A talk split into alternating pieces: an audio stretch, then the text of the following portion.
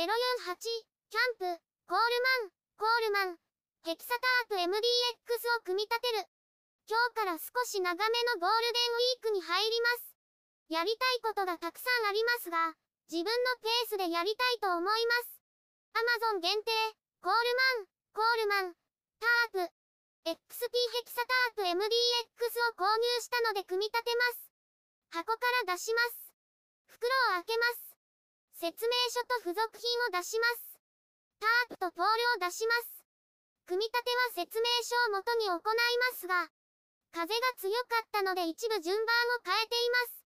タープを固定している紐をほどきます。巻いてあるタープを広げます。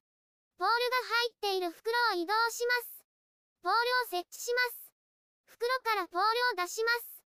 長いポール2本と短いポール2本入っています。長いポールを組み立てます。タープを設置する場所の端に置きます。説明書だと先にタープを広げるのですが、風で飛ばされるので先にポールを設置します。もう一つの長いポールも組み立てます。タープを設置する反対側に置きます。ポールのクロスしている箇所の間が、タープの長さ4.6メートルくらい開けます。付属品を準備します。付属品の袋を開けます。プラスチック製のペグが6本入っています。プラスチック製のハンマーです。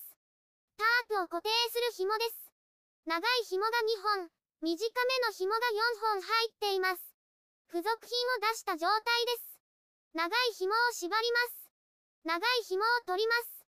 紐には金具がついています。金具がポールの足側になるように置きます。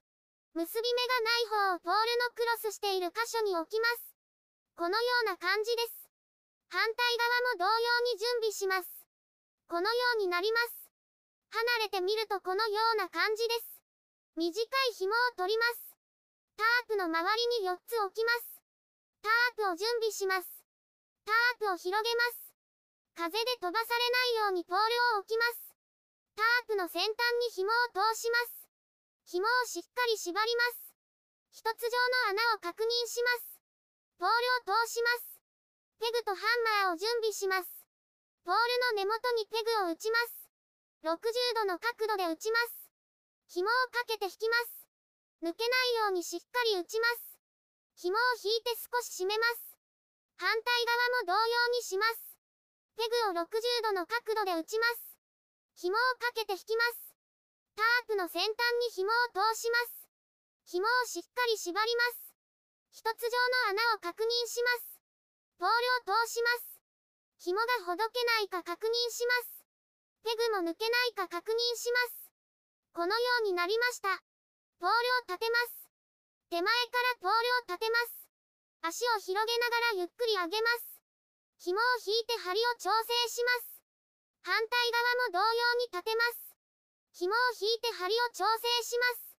横にピンと張れているか確認します。サイド紐を引いてタープをピンと張ります。